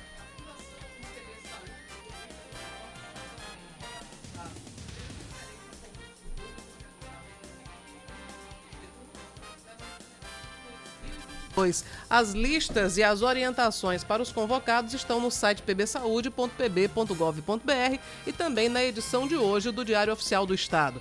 Em caso de dúvidas, os candidatos podem ligar para a central de atendimento que funciona de segunda a sexta, de 8 da manhã até 4 e meia da tarde, ou através do telefone 3229 9103. Repetindo, 3229 9103. O volume de vendas do comércio varejista na Paraíba registra a maior alta do país em setembro, na comparação com agosto. De acordo com o IBGE, o crescimento de 4,5% ficou acima da média brasileira, que foi de 1,1%. A alta foi acompanhada pela receita nominal do setor, que também apresentou o maior aumento do Brasil, de 4%, superior à média nacional de 0,2%. No acumulado de 12 meses foi identificado avanço de 2,6% no volume de vendas paraibano e 16,5% na receita nominal. A gente passa para mais um destaque. A Polícia Civil apreende em Campina Grande potes de creatina e cápsulas de medicamentos utilizadas para transporte de cocaína. Também foram apreendidos quilos de drogas como crack, cocaína e maconha, além de três prensas. O local onde o material foi encontrado na última terça-feira funcionava como um laboratório para manipulação dos entorpecentes. De acordo com a Polícia Civil, as cápsulas eram utilizadas no lugar de pinos de cocaína para camuflar o transporte. Já a creatina creatina, muito utilizada no meio esportivo, é utilizada no tráfico como um aditivo colocado na cocaína para baratear os custos. Ninguém foi preso durante a ação, mas a polícia já sabe quem é o responsável pela guarda e quem é o proprietário dessas drogas. Continuam as buscas aos criminosos que cometeram um assalto milionário à casa do ex-goleiro e treinador Emerson Leão, Thiago Muniz. A Polícia Civil de São Paulo localizou o carro utilizado pelos bandidos que assaltaram a casa do tricampeão mundial Emerson Leão no fim de semana. Até agora, ninguém foi preso. A quadrilha levou bens avaliados em 20 milhões de reais. Em entrevista à Band nesta quarta-feira, Leão destaca a violência do arrombamento e a devassa que os criminosos fizeram na casa dele. Eles entraram pela frente, pela entrada social, com pé de cabra, rebentaram três portas de ferro e chegaram a subir até no sótão, até no, no, nos armários do sótão. É, é incalculável, incalculável aquilo que eles fizeram. E roubaram tudo que eu tinha em relação a, a minha vida profissional, a minha vida amorosa com a minha esposa, porque são 53 anos juntos. E agora a gente fala sobre esportes. A cantora Isa vai cantar o hino nacional do Brasil no Grande Prêmio de São Paulo de Fórmula 1 nesse domingo no Autódromo de Interlagos. A apresentação vai ser acompanhada pela Orquestra Sinfônica de Heliópolis. É, tá imperdível, vai, vai ser, ser bonito demais. A Band News FM é a rádio oficial do evento e você não perde nenhum detalhe por aqui dos treinos e também da corrida. 10h32, 10 da manhã, 32 minutos. Deixa eu mandar um abraço aqui para três ouvintes que estão vindo de Campina Grande, estão passando aqui em João Pessoa indo para Recife. Certo. Meu irmão Hermes Júnior, além do Vinícius e do Felipe, estão indo para Recife, estão passando aqui por João Pessoa, sintonizaram 103.3 e estão ouvindo a Band News FM. Muito obrigada pela carona e boa viagem para vocês. Júnior é meu irmão do meio. Sou mais velho, tem o Hermes Júnior do meio, tem a Raquel que é mais nova. É o pai dos meus três sobrinhos. 10h33 na Paraíba. Direito e Poder, com Ricardo Sérvulo. Todas as quintas-feiras ele está por aqui. Bom dia, doutor Ricardo. Bom dia, Cacá. Bom dia, Cláudia. Bom dia, ouvinte da Band. Satisfação renovada encontrar você toda quinta-feira, vocês aqui, e saudar o nosso, nosso público. Doutor Ricardo, diferença entre Estado laico e laicismo? Na verdade, Cacá, Cláudio, ouvinte da Band, esse é um tema que tem é, motivado discussões e discussões extremamente úteis no sentido de que a gente envolve é, a liberdade do credo religioso ou não. Né? Esses, dois, esses dois temas, eles estão diretamente ligados a não só professar uma fé, mas a adoção ou não dessa fé por parte do Estado, que a gente chama o Estado juiz, quando a gente chama o Estado juiz, não é o Estado ligado exclusivamente ao Poder Judiciário, mas é o Estado como uma, uma materialização da vontade da sociedade.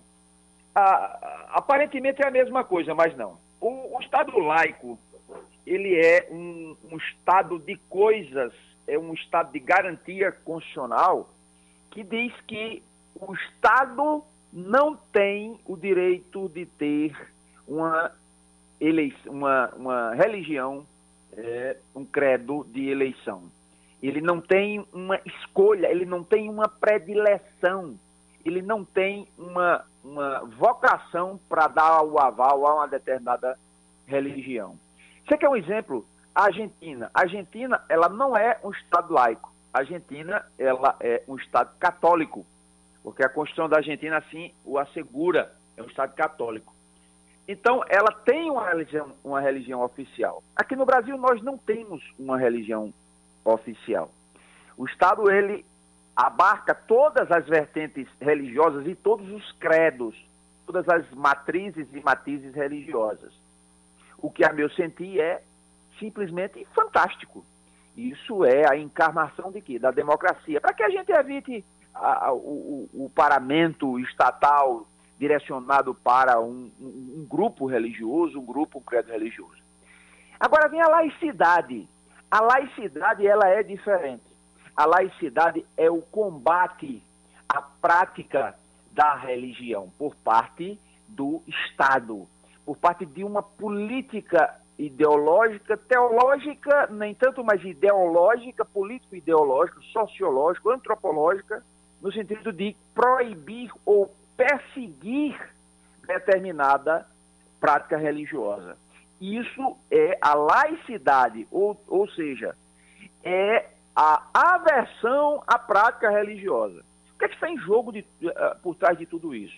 É justamente o, a, a, os ataques contra a, a dicção, contra o que diz a Constituição Federal e que diz que todos têm o direito ao credo e a liberdade desse credo. Por opção do legislador constituinte, originário, como a gente chama em direito constitucional, pelo cara que fez a Constituição, os deputados que fizeram a Constituição, a gente não tem é, a, o, uma religião oficial, tampouco temos o direito ou temos a vocação de perseguir qualquer religião. Agora, tem um terceiro ponto que eu queria fazer para a gente fechar a nossa fala, é que a religião ela é um componente cultural. O fato de o Estado não ser laico não quer dizer que esse Estado também não tenha é, o, o, acervo cultural, ou seja, influência cultural. E aí a gente diz o seguinte: não é só um, um componente cultural é, voltado especificamente para uma religião A, B ou C o caso do, do, cristianismo aqui no Brasil, nós temos um componente cultural que é inegável. E isso não quer dizer que eu vá privilegiar o cristianismo. Como temos outros componentes que favorecem a formação da nossa cultura, que são os credos uh, o, o, de, de, matrizes afro, que todos esses, esses componentes, eles, eles fazem o que? Eles integram esse tecido cultural. Nesse ponto, é importante que se diga, inclusive, que o, o próprio cristianismo, como já outras religiões, as religiões é, de, de, cunho é, de, matriz, de matriz afro, é, e, e, outras é, tantas, já, já receberam a chancela do Estado, no sentido de que é, contribuem para essa formação, essa riqueza cultural brasileira, porque nós somos o fruto de tudo isso. Graças a Deus, nós somos esse fruto dessa miscigenação fantástica que existe aqui no Brasil. E nesta semana, o cristianismo foi, em, em sede da Câmara dos Deputados, reconhecido como é, um, um, uma, uma religião de importante valoração para a cultura brasileira. Então, foi aprovado pela Câmara dos Deputados e agora segue para o Senado esse contributo, esse reconhecimento de contribuição é, é, é, cultural do cristianismo em relação à sociedade, em relação a, ao tecido social brasileiro. Então, isso é importante, principalmente em tempos que aqui e acolá a gente vê intolerância religiosa de todas as partes, né? para que é, saibamos e que nos conscientizemos de que nós vivemos numa democracia. Democracia dá trabalho? Dá, mas é o regime ainda é, é, supremo, é o regime que me, melhor cai em respeito, em, em humanidade, em solidariedade é, entre as pessoas, entre os seres humanos. Doutor Ricardo, até a próxima quinta. Até a próxima quinta, desejo um, um excelente final de semana para vocês e um excelente final de semana para o nosso ouvinte. Um beijo e Deus abençoe a todos nós. 10h39, antes da gente ir para o intervalo, Cláudio, você que é mais, mais afeita a essas questões legislativas, o vereador Marcos Henriques fez uma menção é, a nós hoje na, na Câmara, uma questão foi, de ordem, isso? Foi, é porque é, acho que o presidente da Câmara, vereador Dinho, foi, foi um dos homenageados né, é, na categoria política, se não me engano. Dinho, que, enfim, presidente da Câmara, reeleito, ele foi, foi agraciado com o troféu Heitor Falcão. Então, eu imagino, eu peguei só a parte da questão de ordem, eu imagino que Dinho estava falando sobre a solenidade de ontem. Então, naquele momento do, do da sessão, o vereador pediu uma questão de ordem, porque era um assunto relacionado ao que Exato. se estava falando, e aí ele registrou também o fato de eu e você termos recebido também o Heitor Falcão. É, lembrando que eu sou servidora também da Câmara Municipal de João Pessoa, por isso a, a, a, a menção feita, que eu agradeço muito né, a Marcos Henrique, também o presidente Dinho, pela, pelos elogios que fizeram a, a dupla né, da, de apresentadores aqui da Rádio Band News FM Manaíra. Vamos registrado ouvir? na Câmara. Vamos ouvir? Vamos colocar aqui? Vamos lá. Apenas ressaltar a importância do prêmio Heitor Falcão, dessa comenda né, que é feita de maneira muito seletiva. Eu parabenizo toda a casa, parabenizo Vossa Excelência por ter recebido. E, sobretudo, eu queria ressaltar também essa premiação dada a Cláudia Carvalho. Nossa a... funcionária também da casa, também e, foi homenageada. Cláudia Carvalho e Cacá Barbosa. São dois grandes jornalistas que têm um trabalho brilhante na TV Manaíra e eu acho que foi merecidíssimo eles que têm feito um papel extraordinário, dando a notícia como ela deve ser dada e abrindo sempre os dois flancos para que se faça um bom debate. Então, parabéns, Cláudia Carvalho, parabéns, Cacá Barbosa, por essa comenda recebida. Em tempo, vereador. Obrigado, obrigado ao vereador Marcos Henriques pela, pelas, pelas palavras elogiosas aí, obrigado de coração. Deixa o coração da gente bem quentinho, né, Cláudia? É verdade. 10h41, vamos pro intervalo? Vamos enquanto eu mando esse vídeo pra minha mãe? Ah, tá certo então. Vou mandar pra minha também. Até já! Band News FM. Em um segundo, tudo pode mudar. Band News FM. Em um segundo, tudo pode mudar. Você está ouvindo Band News Manaíra, primeira edição. São 10 horas e 44 minutos e estamos de volta com o Band News Manaíra. O desembargador João Benedito da Silva é o novo presidente do Tribunal de Justiça da Paraíba. Ele vai assumir o biênio 2023-2024 com o término do mandato do atual presidente, o desembargador Saulo Benevides. Os magistrados também elegeram o novo vice-presidente do Tribunal de Justiça, desembargador Marcos William de Oliveira, e o novo corregedor-geral de Justiça, desembargador Carlos Martins Beltrão Filho. O desembargador Ricardo Vital de Almeida vai comandar a Escola Superior de Magistratura e o desembargador Joás de Brito Pereira Filho fica à frente da Ouvidoria Geral. Mais um destaque para você: a Corregedoria da Polícia Militar da Paraíba instaura procedimento para apurar os fatos que resultaram na prisão de um policial ontem em Santa Rita, durante a operação realizada pelo GAECO e pela Polícia Civil. Ele é investigado pelos crimes de tráfico de drogas, comércio ilegal de arma de fogo, lavagem de dinheiro receptação, associação criminosa e organização criminosa.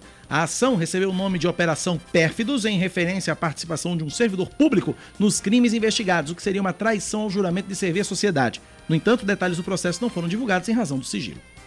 Um mototaxista de 62 anos de idade morre depois de ser atingido por um caminhão na rodovia PB 097 que liga Lagoa Seca ao distrito de Floriano, no Agreste.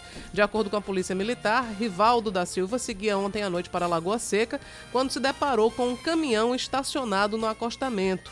Ao desviar dele, acabou sendo atingido por outro caminhão que estava no sentido contrário.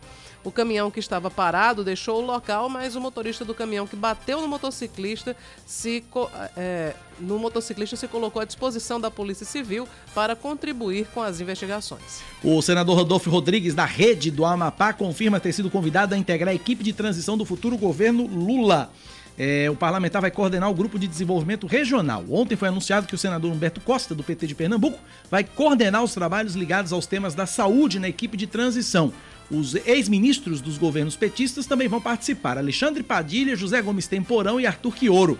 O médico infectologista Davi Wip foi convidado e se disse honrado, mas recusou por motivos familiares. Destaque do esporte, Cláudia. Bom, a gente traz agora o destaque esportivo porque está definido o formato do Campeonato Paraibano de 2023, previsto para começar em 7 de janeiro. Diferente deste ano, a edição de 2023 vai ter todas as equipes se enfrentando entre si apenas em jogos de ida.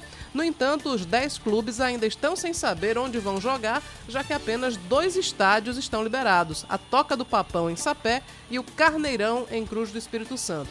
Disputam o título estadual de 2023 Botafogo, Alto Esporte, CSP, São Paulo Cristal, 13, Campinense, Queimadense, Serra Branca, Nacional de Patos e Souza. 10h47 na Paraíba, 10 da manhã, 47 minutos. Informações sobre a operação da Polícia Federal que investiga a história do comércio eh, ilegal de cigarros aqui na Paraíba e em outros estados. A gente tem um trecho da entrevista coletiva concedida agora há pouco pela Polícia Federal. Vamos ouvir. 60 mandados de busca, 4 mandados de prisão preventiva por 250 policiais federais nos estados do Pernambuco, Rio Grande do Norte, Paraíba, Maranhão, Pará, Goiás, Brasília e Rio Grande do Sul. O- os mandados foram expedidos pela Justiça Federal, que além das buscas e prisão, expediu também ordens para bloqueio de bens.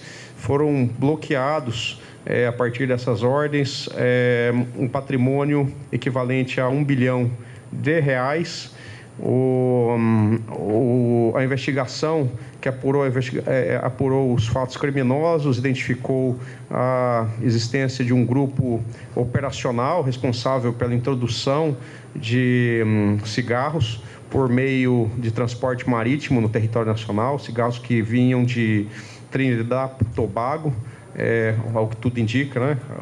pelo trabalho investigativo desenvolvido até então, e também um núcleo que era responsável por lavar-se dinheiro e dinheiro que era lavado a partir de é, empresas, né, empresas que misturavam recursos lícitos com ilícitos, utilizavam é, criptoativos também, né, criptomoedas para a realização dessa lavagem, que praticavam também a hum, evasão de divisas, né, o, o envio desses recursos para o exterior.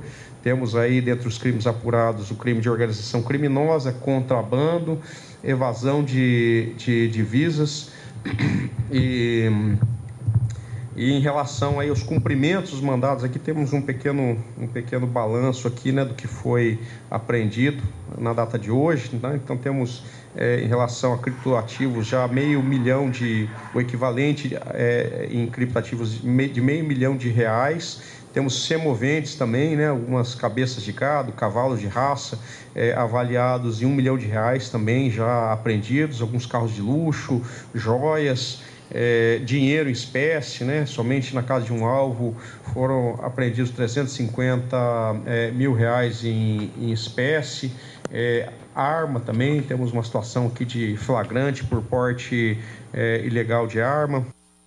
Tá aí, portanto, informações da operação da Polícia Federal combatendo a venda ilegal de cigarros na Paraíba. 10h50, é hora dele.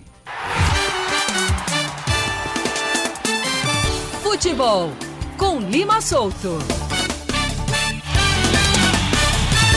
O maior grito de gol da Paraíba, Lima Solto. Bom dia, meu irmão.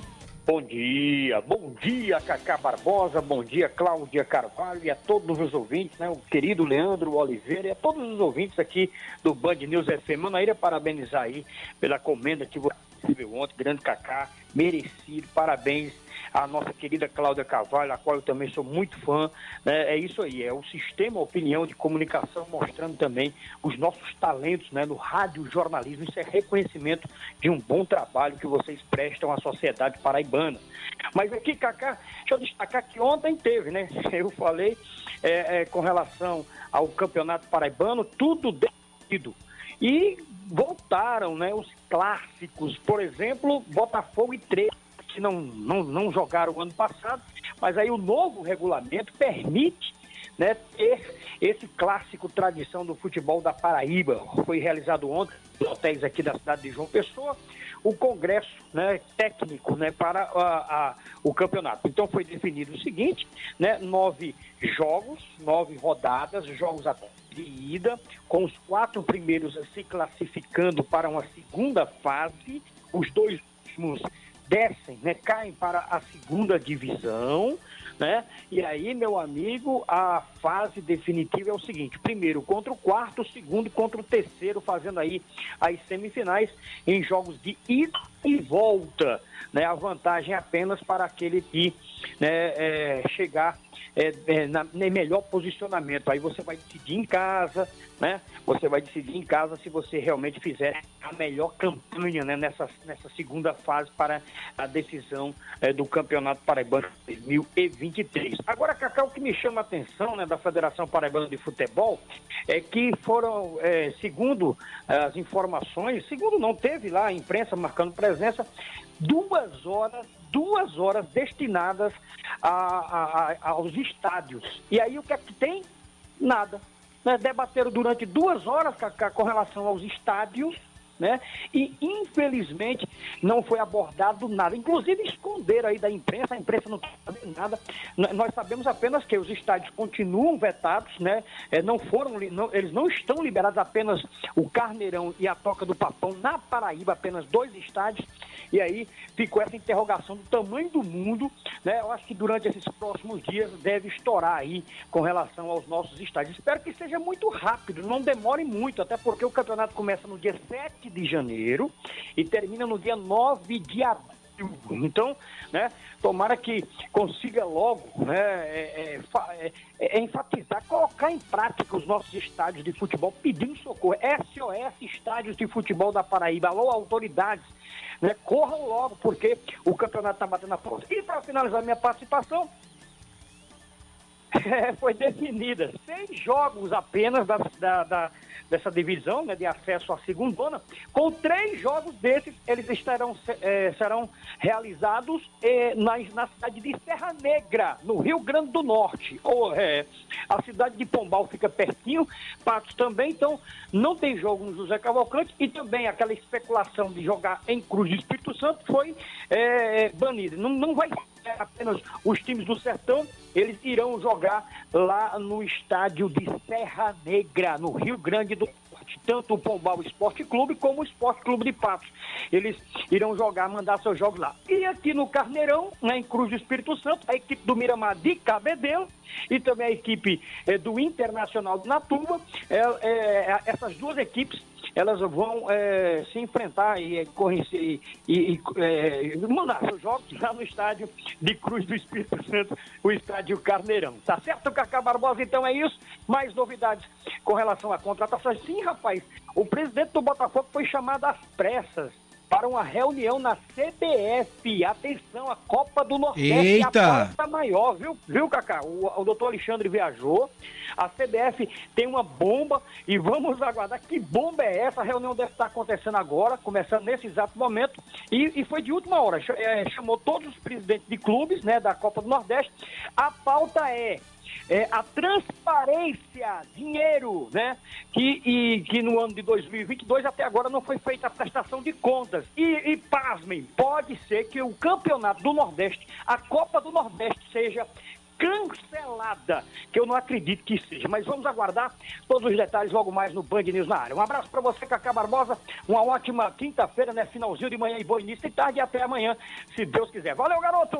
Valeu, Lima. Abraço pra você, meu irmão. 10 da manhã, 55 minutos, 10 e 55. O Enem tá vindo por aí. A prova já começa domingo. E a repórter da TV Band Manaíra, Joana Brito, conversou com uma professora sobre como vai funcionar a redação desse ano, que é o bicho-papão da galera do Enem. Vamos ouvir. A primeira fase do Enem já acontece no próximo domingo, dia 13 de novembro. De acordo com o INEP, aproximadamente 4 milhões de pessoas se inscreveram e estão aptas a fazer a prova. Nessa primeira fase já acontece a redação, uma das disciplinas mais temidas. E para se dar bem, tem que estar atento ao que é um texto dissertativo argumentativo e depois parte para a estrutura, viu? Que é dividida em tese, desenvolvimento e intervenção. Mas quem vai explicar para a gente, né, e dar dicas de como se sair bem nessa prova tão temida que é a redação é a professora Ana Paula Carvalho, ela que está aqui com a gente, já está em sala de aula aí há 17 anos e tem muita experiência. A gente vai começar perguntando aqui para ela como o aluno pode se dar bem, tirar uma nota boa na redação, o que é preciso, professora. É interessante que esse aluno, ao se deparar com a proposta de redação, ele consiga identificar o recorte de tema. Então, a partir do momento que você abre a prova, você não se depara necessariamente com um tema, e sim com um recorte de tema. O que é que isso significa? A gente não tem uma discussão no Enem sobre publicidade infantil mas problemas relacionados à publicidade infantil no Brasil. Esse recorte de tema e o entendimento desse recorte de tema é importante para você entender do que deve ser falado. Afinal, quanto mais você se distancia, mais você tangencia o tema, maior uma chance de você tirar uma nota baixa, principalmente na competência 2, que é uma competência relacionada ao gênero textual e ao tema abordado, tá? Aí, se de repente o aluno se depara ali com um tema que ele não tem afinidade, não estudou, não foi para aquele caminho, o, qual é a dica para se dar bem mesmo assim? Identificou esse recorte de tema, você vai para a leitura dos textos motivadores. Esses textos, eles trazem um norte, eles te guiam dentro do tema. O que é importante, muito importante que a gente lembre em relação a essa estrutura ela contempla a apresentação de um tema, que é a sua tese, como você se coloca diante desse tema, né? O que você traz como posicionamento diante desse tema. Em seguida, a gente tem o que se chama de desenvolvimento. Esse desenvolvimento normalmente é produzido com dois parágrafos e ele, eles basicamente nesses dois parágrafos basicamente vão discutir o tema apresentando o seu repertório. E no terceiro momento a gente tem um último parágrafo que é o parágrafo de intervenção.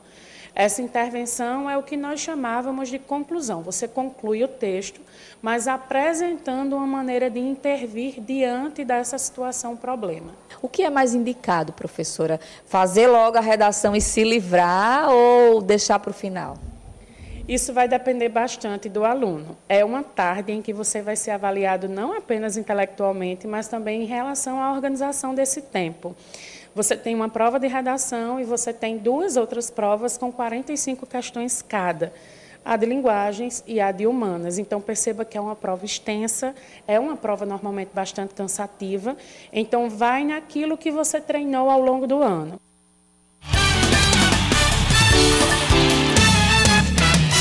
10 da manhã, 59 minutos e meio. Cláudia Carvalhão, Caia 161. Ô, sim. Acabou, você ponto Fim. final no Band News Manaíra, primeira edição. Tem TV hoje, Cláudia? Tenho sim. Hoje Eu- estarei indo muito mais com o Gerardo Rabelo falando sobre política. E eu às 6h50 da noite no Brasil, gente, Paraíba, na tela da Band TV Manaíra. Amanhã cedinho aqui, 6 da manhã com o Expresso Band News Manaíra. Às 9h20, Cláudia chega pra comandar comigo o Band News Manaíra, primeira edição. Quer a primeira boa notícia, Cláudia? Quero. Amanhã é sexta. É verdade. E depois é A sábado. outra, a outra ali. A outra ali. Michelle está felizucha. Tá felizucha. Valeu, gente. Abraço pra todo mundo. Vem o Band News Station. Tchau.